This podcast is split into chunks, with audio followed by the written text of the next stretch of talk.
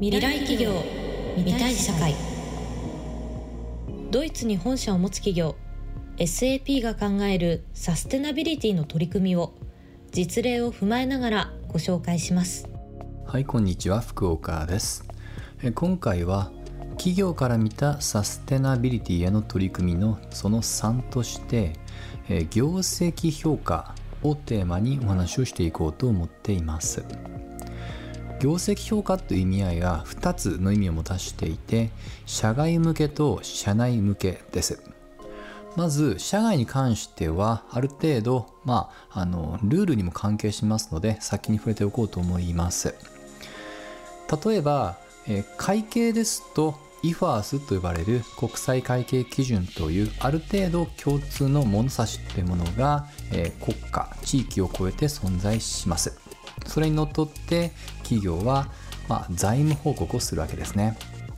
ところがサステナビリティはそのような会計に直結する情報以外例えば環境データ社会データこういったものも絡んできますのでまだまだ IFAS のような標準化には至っていません。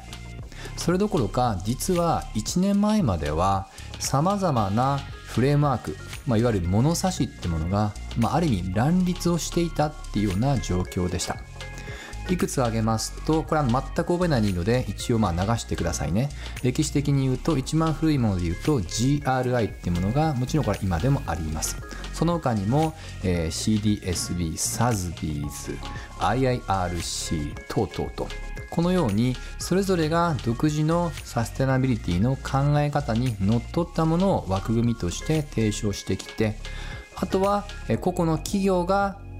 恣意的につまり意思を持ってどの,、まあ、あのルールというものをまあ採用するのかですね。これに対する、まあ、法的な締め付けというものは基本的にはなかったわけです。それがこの1年間で状況が大きく変わってきました。はい。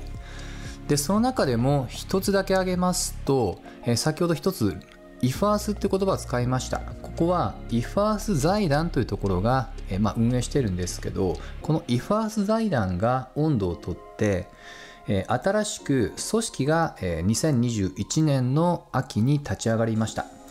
これはの国際サステナビリティ基準審議会。これはの頭文字を取って ISSB と呼ばれます。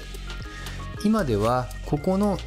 団体の基準にある程度既存の、まあ、先ほど触れたいくつかの団体も修練をして、足並みを揃えていこうという動きになりつつあります。でこの辺りは今話しているのは2022年の5月段階です。極めて流動性が激しい情報ですので、えー、まあ、その点だけご注意ください。現時点での数勢を申し上げるとこの ISSB が、えー、間もなくその、まあ、標準的な指標ってもののプロトタイプっていうものをですね2022年中に出す予定になっており、えー、これがもしかしましたら今会計である程度スタンダード化が進んでいる IFAS のサステナビリティ版として、えー、周知されていく可能性がありますと。はいというのがまずは社外における、まあ、業績評価っていうところでの主要な動きです。はい。で次に社内に話を移します。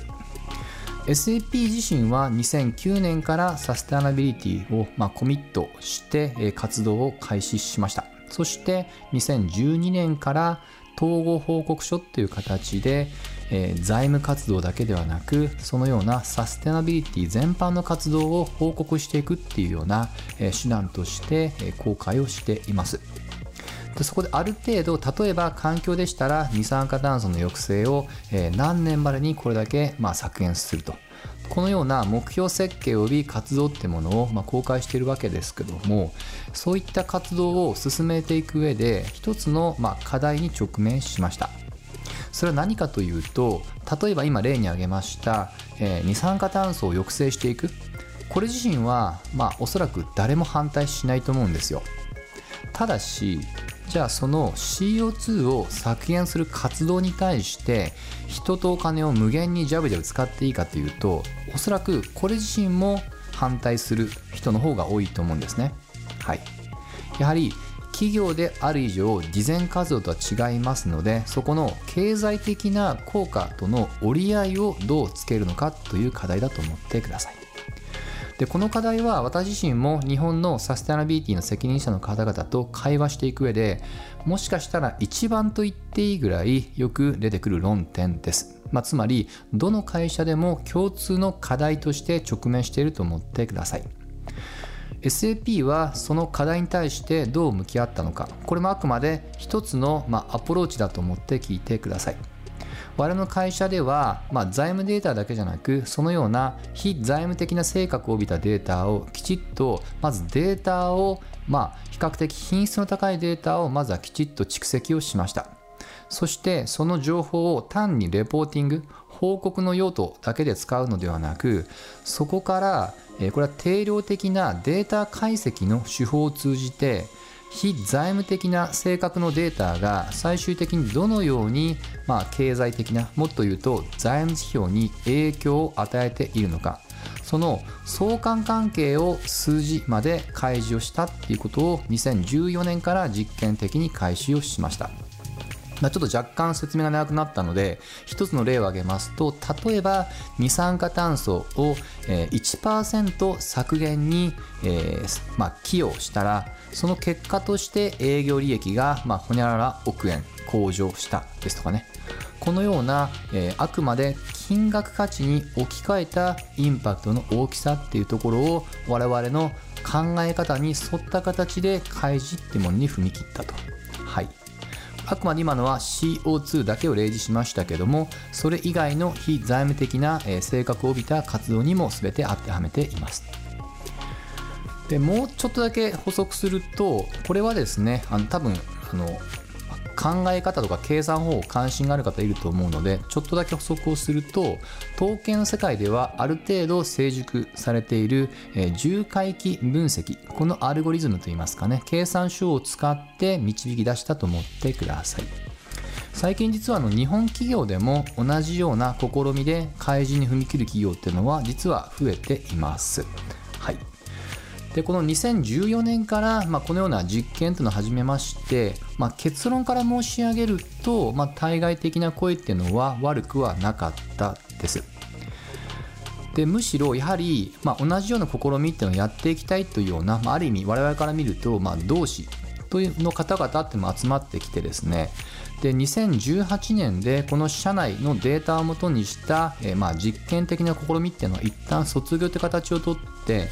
2019年からそれを SAP だけがではなく社会全体として一つの物差しとして使えるような仕組みを作りたいということで先ほど触れた有志の企業の皆様と NPO 団体を作りました。でこれは今でも活動しておりましてバリューバランシングアライアンス頭文字を取って VBA という団体です。はい、もし関心持った方は今の言葉で検索いただけると公式サイトがあります。でまだ道半ばではありますけども途中経過としての、まあ、実証実験の成果物ってものも、えレポートとしてその公式サイトに、え公開しておりますので関心を持った方は覗いてみてください。いずれにしましてもなかなかこのサステナビリティというテーマですとやはりデータの性格上従来から重視してきた、まあ、財務的な物差しとのつながりが見えにくいっていう点は否めないんですよね。これは今でも共通課題として多くの企業様では、えー、感じてらっしゃってると思います。